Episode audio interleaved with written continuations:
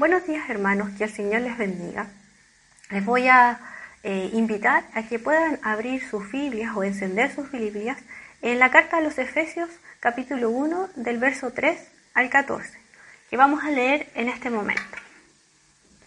Alabado sea Dios, Padre de nuestro Señor Jesucristo, que nos ha bendecido en las regiones celestiales, con toda bendición espiritual en Cristo. Dios nos escogió en Él antes de la creación del mundo, para que seamos santos y sin mancha delante de Él. En amor nos predestinó para ser adoptados como hijos suyos, por medio de Jesucristo, según el buen propósito de su voluntad, para alabanza de su gloria, gracia, que nos concedió en su amado. En Él tenemos la redención mediante su sangre, el perdón de nuestros pecados, conforme a las riquezas de la gracia, que Dios nos dio en abundancia con toda sabiduría y entendimiento.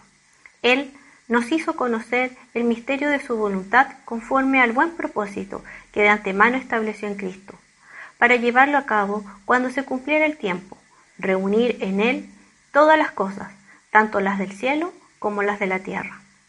En Cristo también fuimos hechos herederos, pues fuimos predestinados según el plan de aquel que hace todas las cosas conforme al designio de su voluntad a fin de que nosotros, que ya hemos puesto nuestra esperanza en Cristo, seamos para alabanza de su gloria. En Él también ustedes, cuando oyeron el mensaje de la verdad, el Evangelio, que les trajo la salvación, y lo creyeron, fueron marcados con el sello que es el Espíritu Santo prometido. Este garantiza nuestra herencia hasta que llegue la redención final del pueblo, del pueblo adquirido por Dios para alabanza de su gloria. Les invito a orar. Señor, te damos muchas gracias por la oportunidad que tú nos das de poder eh, reunirnos en torno a tu palabra, Señor, eh, en, nuestras casas, Señor. Te damos gracias porque podemos, porque tu iglesia, Señor, se, se reúne, Señor, en este tiempo para poder alabarte y bendecirte, pero también, Señor, para reflexionar juntos, Señor. Te damos gracias por estas oportunidades que tú nos das. Señor, y por ser tu iglesia, en medio, Señor, de toda nuestra realidad. Te alabamos y te bendecimos. En el nombre de Jesús. Amén. El sermón o la, reflexión de este día se titula Para alabanza de su gloria.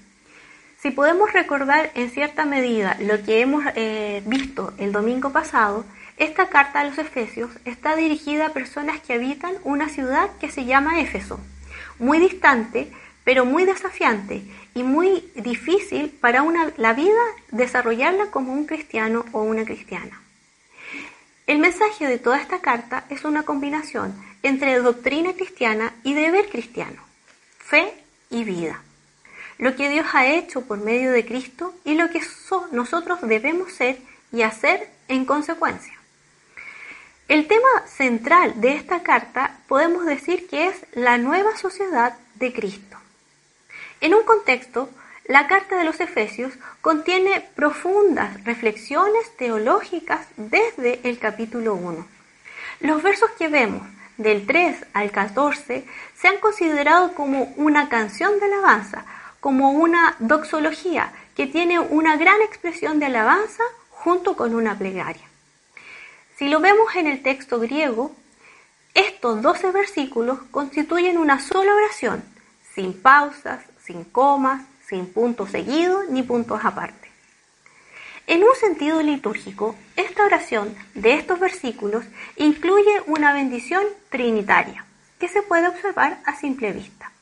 Algunos comentaristas han ido más allá y nos proponen y sostienen que en este párrafo se pueden asociar y se ve la unión de dos credos, la de los apóstoles y el credo niceo.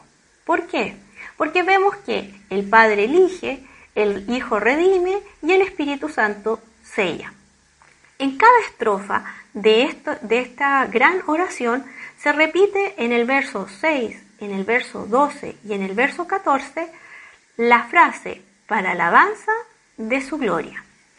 En esta, dentro de esta bendición, como les decía, podemos ver tres eh, acciones que hace la Trinidad. Dios el Padre es la fuente del origen de toda esta bendición que disfrutamos y su, iniciativa se advierte claramente porque él mismo es el sujeto en casi todos los verbos de estas oraciones principales. Por ejemplo, nos ha bendecido, nos escogió, nos predestinó, etc. Dios, el Padre, ha puesto de su amor y ha derramado de su gracia para nosotros y ahora está llevando su plan eterno. En segunda parte o en la segunda acción podemos ver al Hijo. En todas las esferas de esta bendición divina están otorgadas y recibidas son por gracias, por gracia a través de Jesús. Pablo va describiendo las consecuencias que significa de estar en Cristo y que ahora estamos en un nuevo principio de solidaridad humana. Y antes de terminó la tercera acción es el Espíritu Santo, que solo se menciona en el verso 13, pero que su actividad se da por sentada en todo este pasaje, en todo este párrafo. Pero se va a describir con mayor profundidad en los siguientes capítulos de Efesios. Ahora, puede saltarnos una pregunta. ¿A qué se refiere esta bendición? Bueno, la bendición de Dios es espiritual. Y aquí puede existir un contraste en lo que nosotros leemos en el Antiguo Testamento, donde las bendiciones prometidas son materiales, y podemos reconocer aquí una la teología de la retribución.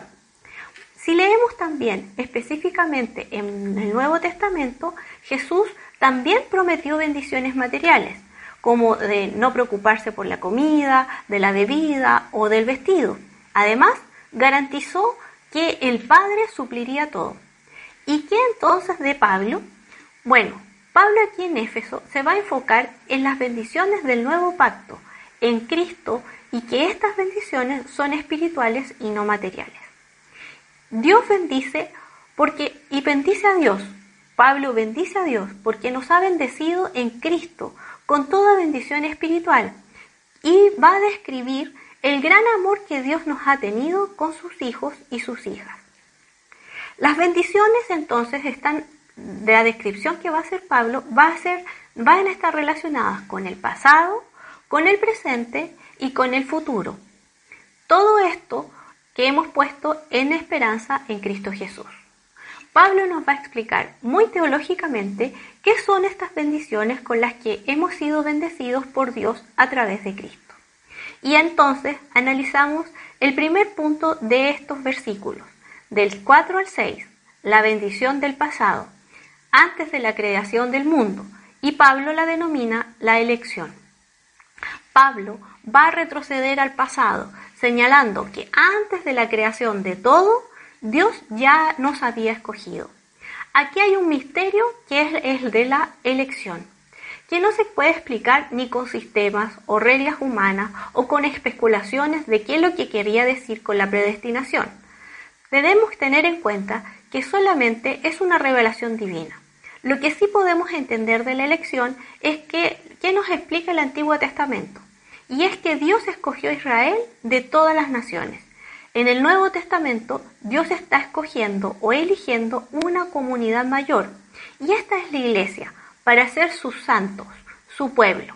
Recordemos lo que, lo que nos dijeron el pastor Javier la semana pasada. La palabra santo no quiere decir una élite espiritual, sino que es todo un pueblo de Dios que ha sido apartado para pertenecerle a Él. Al ser escogidos, esta iniciativa nos da una motivación para ser santos, para llevar una vida en santidad. Nos entrega entonces una seguridad eterna que Dios nos escogió, nos llamó y Él nos sostiene hasta el fin. Pero con esto no escapamos del proceso de salvación, que todo creyente debería ir caminando o eh, desarrollando. La santidad llega a ser la evidencia de nuestra elección. La elección nunca debe ser motivo para ser arrogantes. No hay mérito en que algún ser humano pueda reclamar diciendo que es más bueno o porque esto, por esta o esta otra condición, fue elegido. La elección es realizada por Dios y es por su gracia y por su amor. Vivir santos y sin manchas delante de Él también es motivo de alabanza para su gloria. En segundo término, la bendición del presente, y esta la vemos en los versos del 5 al 8. la adopción. Las consecuencias actuales de nuestra elección están en el propósito de la adopción. Si nos miramos y nos concentramos en cierta medida en lo que nos quiere explicar Pablo con la ley romana, esta ley declaraba que los hijos adoptivos gozaban de los mismos derechos que los otros hijos. Entonces, Pablo nos está diciendo que en la adopción tenemos un privilegio de ser hijos e hijas de Dios. Disfrutamos de un libre acceso al Padre, pero esto es gracias a la redención, que es la liberación por el pecado de un precio, perdón, por el pago de un precio. La liberación se realizó, que se realizó fue un rescate del juicio justo de Dios por nuestros pecados, pagando el precio con la sangre derramada por Cristo en la cruz. Entonces, redención, perdón y adopción no se pueden separar.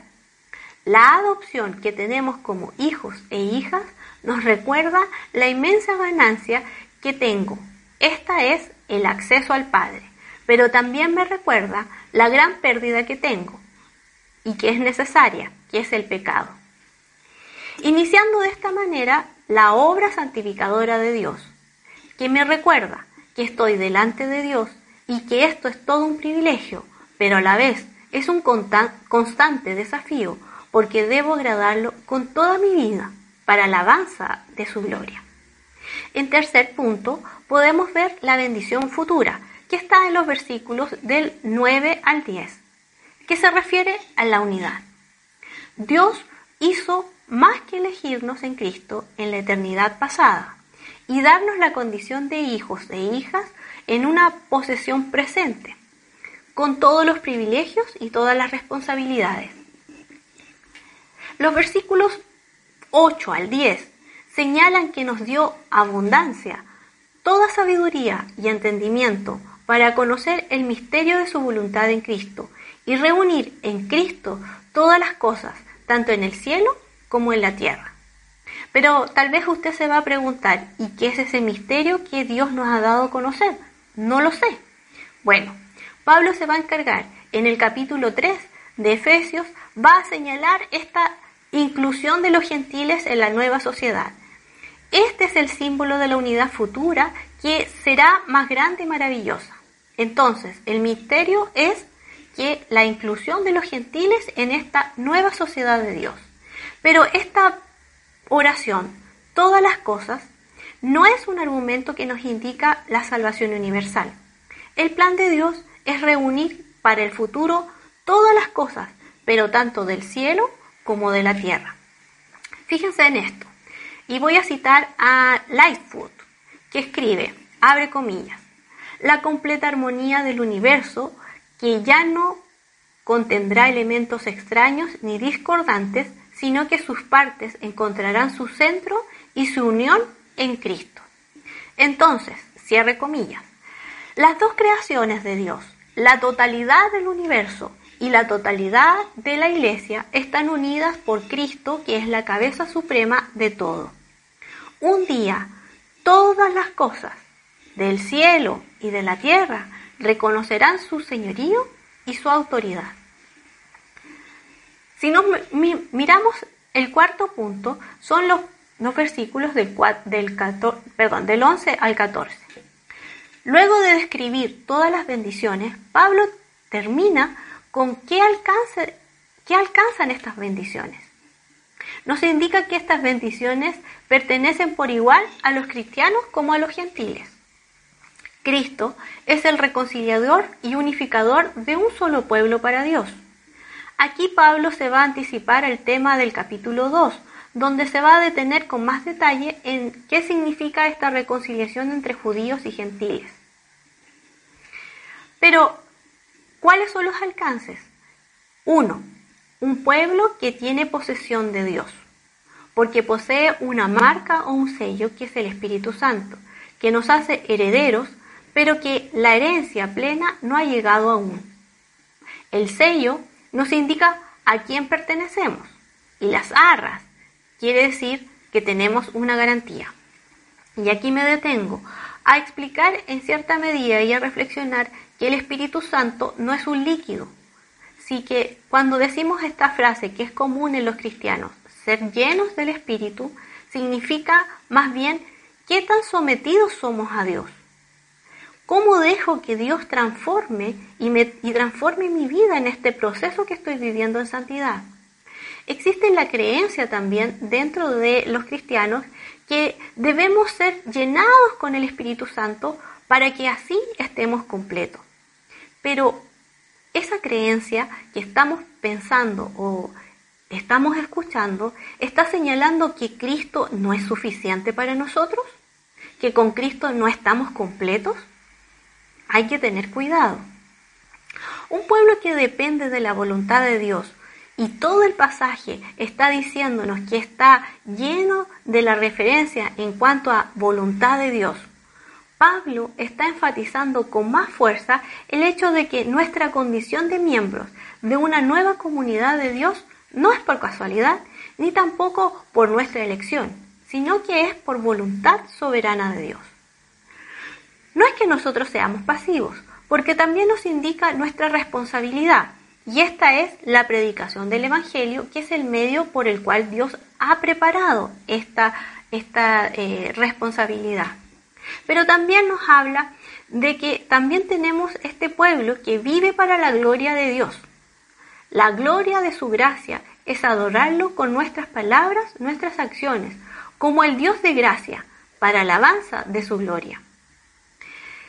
En síntesis, lo que Pablo está tratando de decir en este en estos últimos versículos es que todo lo que somos, todo lo que tenemos en Cristo, viene de Dios y vuelve a Él. Comienza en su voluntad y termina en su gloria, porque es allí donde comienza todo y termina todo. Con esta enseñanza, Pablo nos ayuda a comprender que la nueva sociedad de Cristo posee nuevos valores, nuevos ideales, pero que choca con los egoístas y pequeños ideales que la humanidad sin Cristo puede tener.